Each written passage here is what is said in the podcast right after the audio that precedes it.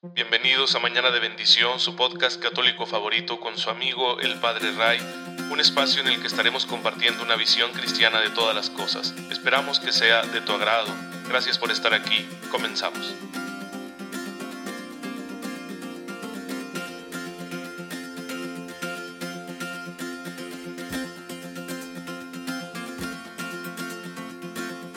Feliz lunes queridos hermanos, bienvenidos a Mañana de Bendición, su podcast católico favorito con su amigo el Padre Ray, espero que se encuentren muy bien y ya conocen mi deseo de cada mañana, una fe muy viva, bien despierta, para que puedan descubrir la gracia de Dios y aplicarla en sus vidas, en los detalles, hasta en los más mínimos. El día de hoy les voy a pedir disculpas por si mi voz se escucha un poco extraña, porque saben que este fin de semana hablé demasiado, ¿no? Tantas misas, tantas charlas, con los jóvenes, eh, tanta cuestión ahí digital y confesiones y demás, que bueno, pues mi voz se ha resentido, así que ustedes perdonarán. Pero no quiero dejarlo sin este medio, así que estoy haciendo el esfuerzo. Y me dirán, padre, es un tequila, ya me lo eché, pero moderadamente, porque el tequila funciona, pero si tomo más, el que ya no va a funcionar soy yo. Así que vamos a darle a este episodio de nuestro querido podcast y bueno, de todo corazón. Ya saben que siempre el Señor nos está pidiendo santidad. Y tenemos una inspiración muy bonita, además de que una fuente de intercesión, en el elenco de santos que nos presenta la iglesia cada día. Y el día de hoy estamos recordando a San Juan de Dios, que nace allá en 1495 en Portugal y que morirá en 1550 en Granada, en España. Y una historia muy, muy interesante. Nace de una familia muy pobre, es pastor de ovejas, Estuvo de soldado en tiempos de Carlos V y oyendo una predicación se convirtió, reconoció su, su, ser pecador, aunque ya era muy piadoso desde antes, y decidió darle un giro a su vida. Tenía tiempo dedicándose a ser vendedor ambulante de estampitas y libros religiosos, y pues eso él lo veía como su apostolado, como la esencia de su vida cristiana, pero decidió después de, de escuchar aquella humilía conmovedora, decidió dar un cambio y hacer una gran penitencia. Y, pues quizá era muy ocurrente o sabe Dios, ¿verdad? Estas cosas que de pronto hacen los santos. La penitencia que él tomó fue muy peculiar. Decidió hacerse pasar por loco para que la gente lo humillara y lo despreciara. Y así fue. Eh, fingía estar loco, estar mal de sus facultades. La gente lo rechazaba, lo insultaba, lo apedreaba y luego lo metieron al manicomio y ahí le daban pues sus palizas porque era como el modo que tenían supuestamente en aquel entonces de calmar no a las personas que padecían de sus facultades mentales. Y ahí estuvo un buen tiempo con esa clase de penitencia tan extraña. Hasta que San Juan de Ávila se enteró y dijo voy a sacarlo de aquí porque esta alma es de mucho provecho lo sacó su tocayo sí a Juan de Dios lo sacó Juan de Ávila. Aún no le llamaban Juan de Dios simplemente Juan y le dijo que hiciera algo por los pobres. Y él eh, rentó una casita y ahí empezó a cuidar de pobres y enfermos. Les cocinaba, les curaba las heridas eh, y él limpiaba la casa y por la noche pedía limosnas para que la gente compartiera con él y así poder alimentar a estas personas que no tenían hogar. Y así estuvo mucho tiempo, tanto que su obispo, el obispo de Granada, le empezó a llamar Juan de Dios y por eso se le quedó el mote y ahora lo conocemos como San Juan de Dios un hombre que se entregó siempre al servicio de los demás. Renunció a todo, cualquier proyecto de vida, ni siquiera entró en una eh, congregación religiosa, simplemente optó por vivir él a solas con Cristo y dedicarse a los más necesitados hasta el alcance de sus posibilidades. Se hizo muy famoso en aquel entonces en la ciudad de Granada, donde decía de manera constante, por las noches salía con un, un morral y la gente lo conocía por esa frase. Hagan el bien, hermanos, y será por su bien. Y la gente salía y le daba la comida que sobraba o una donación de ropa y él lo llevaba a sus pobres y agrandó aquella casita pues buscando que cupieran cada vez más personas de las que estuvieran en necesidad para poder atenderles. Y bueno, así murió en 1550 después de una enfermedad, con mucho sufrimiento, pero ofreciéndolo todo a Jesús por la salvación del mundo. Siempre se consideró un gran pecador y por eso optó por grandes penitencias. Dichosos aquellos que confían en el Señor y que dejan todo con tal de hacer su voluntad. Hermanos, podríamos ser ustedes o yo. Podemos serlo porque el Señor nos ama tanto que también a nosotros nos inspira a realizar acciones que transforman nuestro mundo, acciones que benefician a los demás, con alcances pues que solo Dios conoce, ¿no? Porque dices, pues yo qué puedo hacer? ¿Hasta dónde puede llegar la ayuda que yo le brinde a mis hermanos más necesitados? Pero como decía Santa Teresa de Calcuta, no se trata de cambiar al mundo, sino de que puedas cambiar el mundo de una sola persona. Y con eso a Dios le basta. Y vaya que podemos hacerlo. Puedo escoger a alguno de mis hermanos y ayudarle y bendecirle con, con mi amistad y, mi amor, mi cariño. No, no simplemente con lo que le doy, no para que coma, que, que habrá que hacerlo tantas veces porque hay gente que de verdad, pobrecitos, no tienen lo necesario. Y si tú y yo lo tenemos, hay que compartirlo con generosidad. Pero no serviría de nada si no les damos un trato de personas, si no nos hacemos sus amigos, sus hermanos, sus servidores, no simplemente unos proveedores ocasionales, sino que realmente estemos ahí para ellos, para que también nos cuenten su vida y nos platiquen cómo es que terminaron así y nos hablen de aquellas cosas que viven en el corazón del hombre, como lo hacemos tú y yo con nuestros amigos. E, eso es lo que hay que hacer, hacerlo al modo de Cristo. Claro, en ocasiones será necesario tener iniciativas de mayor alcance y, si puedes hacerlo y si te asocias con otros buenos católicos para hacerlo, pues gloria a Dios, adelante, el Señor estará con ustedes. Pero si no incluimos como prioridad ese trato humano a los que servimos, estamos equivocándonos profundamente, porque estamos negando la humanidad de esos hermanos nuestros, la presencia de Dios en esos hermanos nuestros.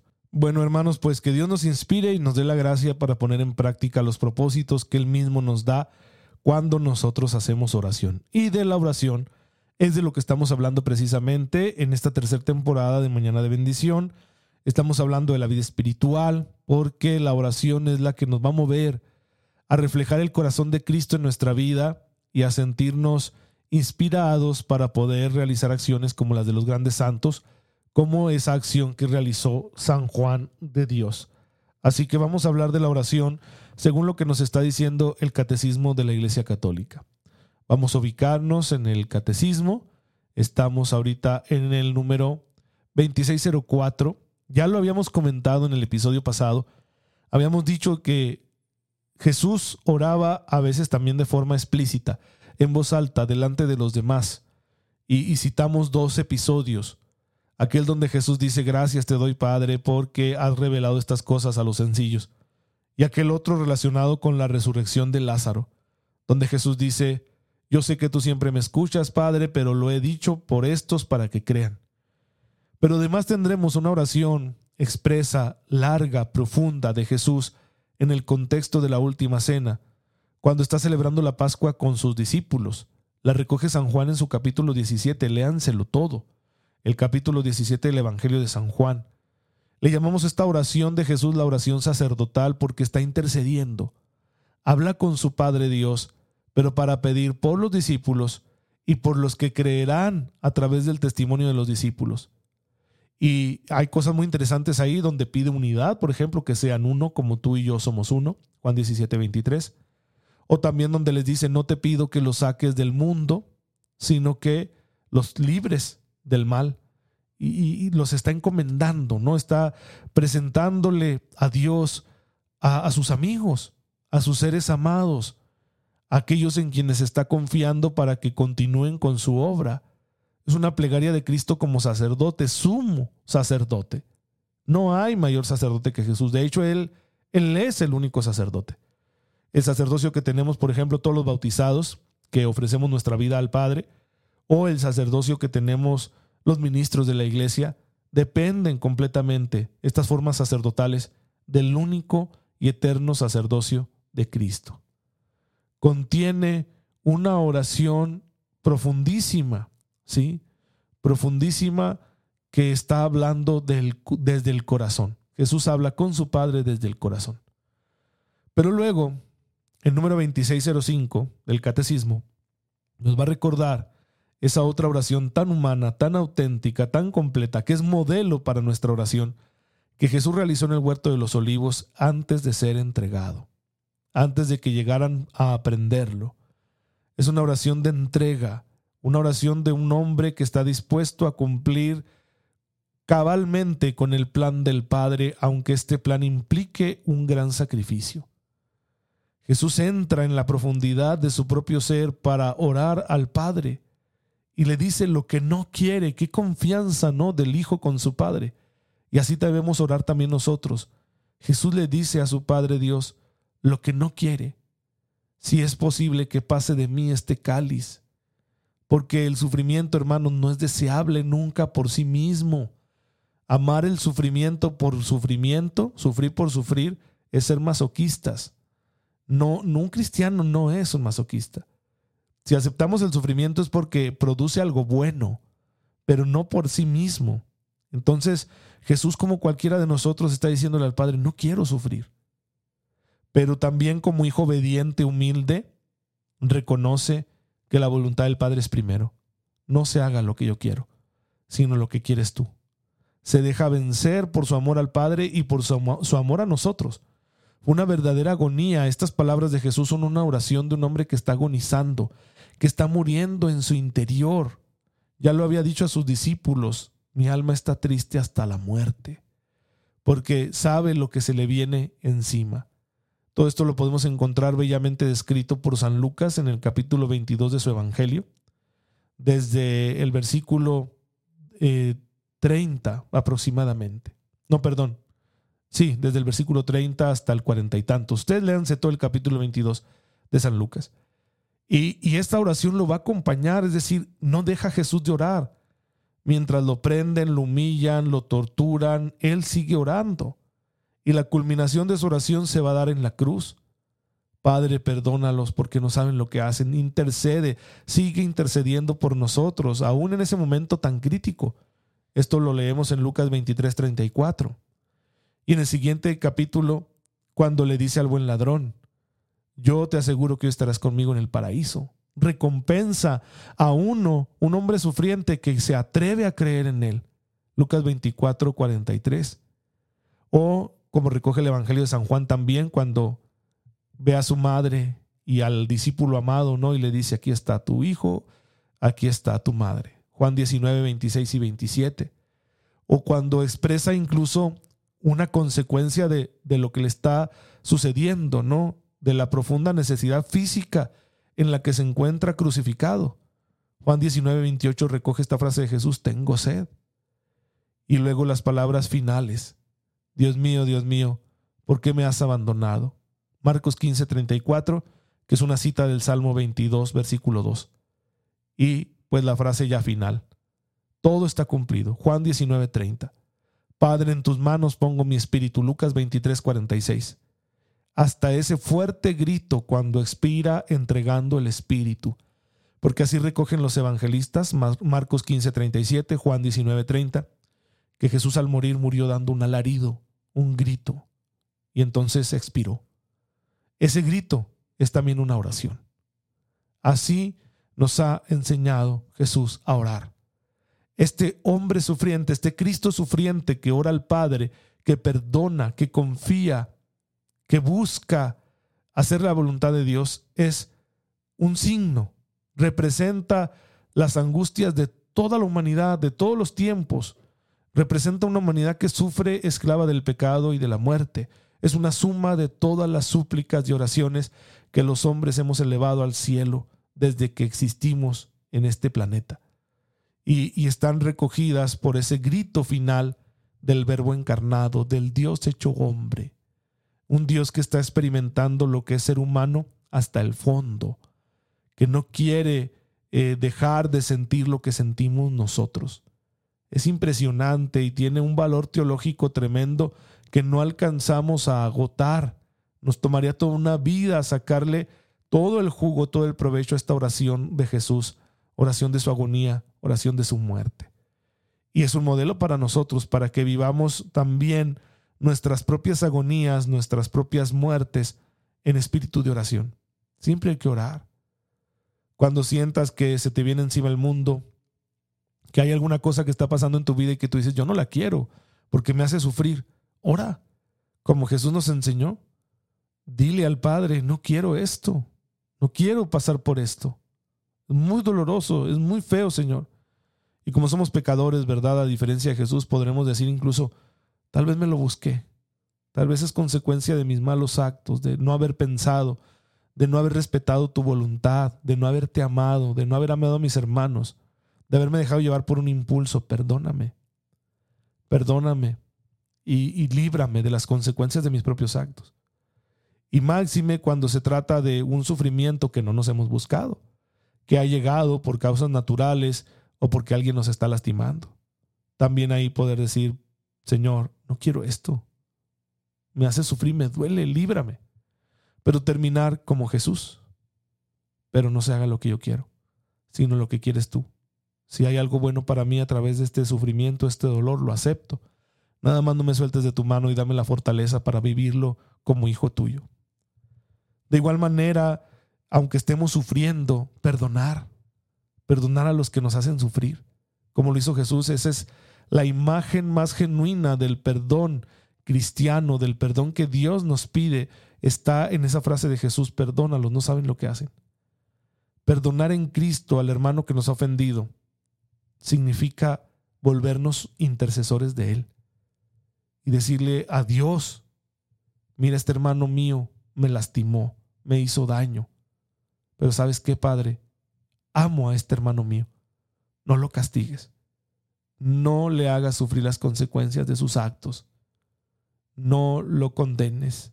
No le tomes en cuenta ese pecado que ha hecho al lastimarme, al ofenderme.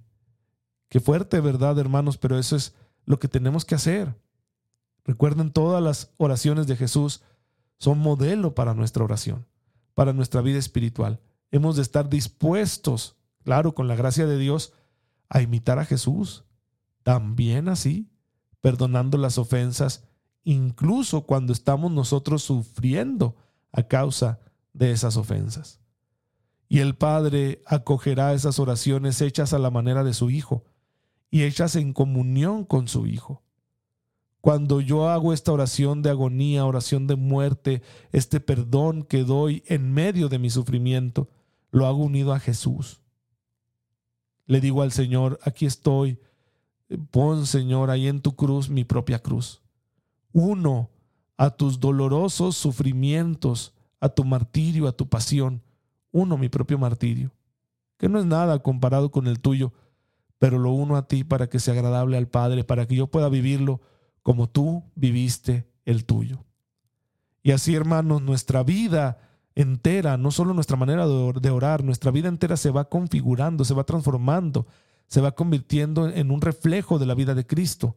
Y empezamos a, manifestarlo, a transparentarlo, a mostrarlo al mundo, no con, con discursos, sino con nuestra manera de vivirlo todo, con nuestra manera de asumir el dolor, con nuestra manera de enfrentar la adversidad, con nuestra manera de perdonar a quienes nos ofenden, incluso con la humildad de pedir perdón por nuestros propios pecados.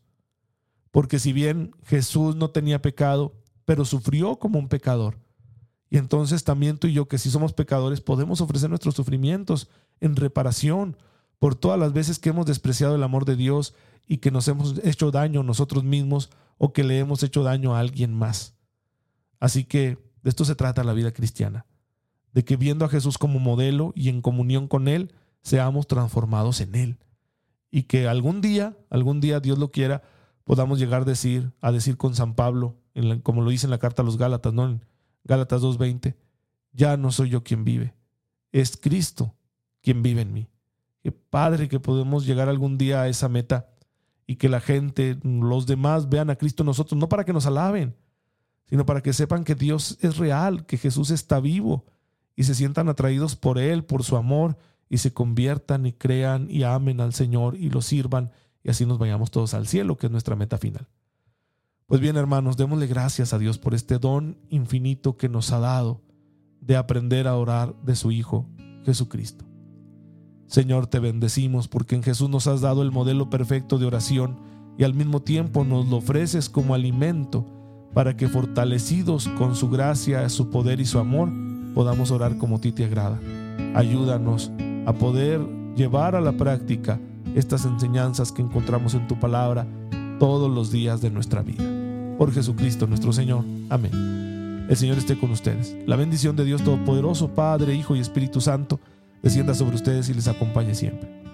Gracias hermanos por estar en sintonía con su servidor. Oren por mí, yo lo hago por ustedes y nos vemos mañana, si Dios lo permite. Cuídense mucho.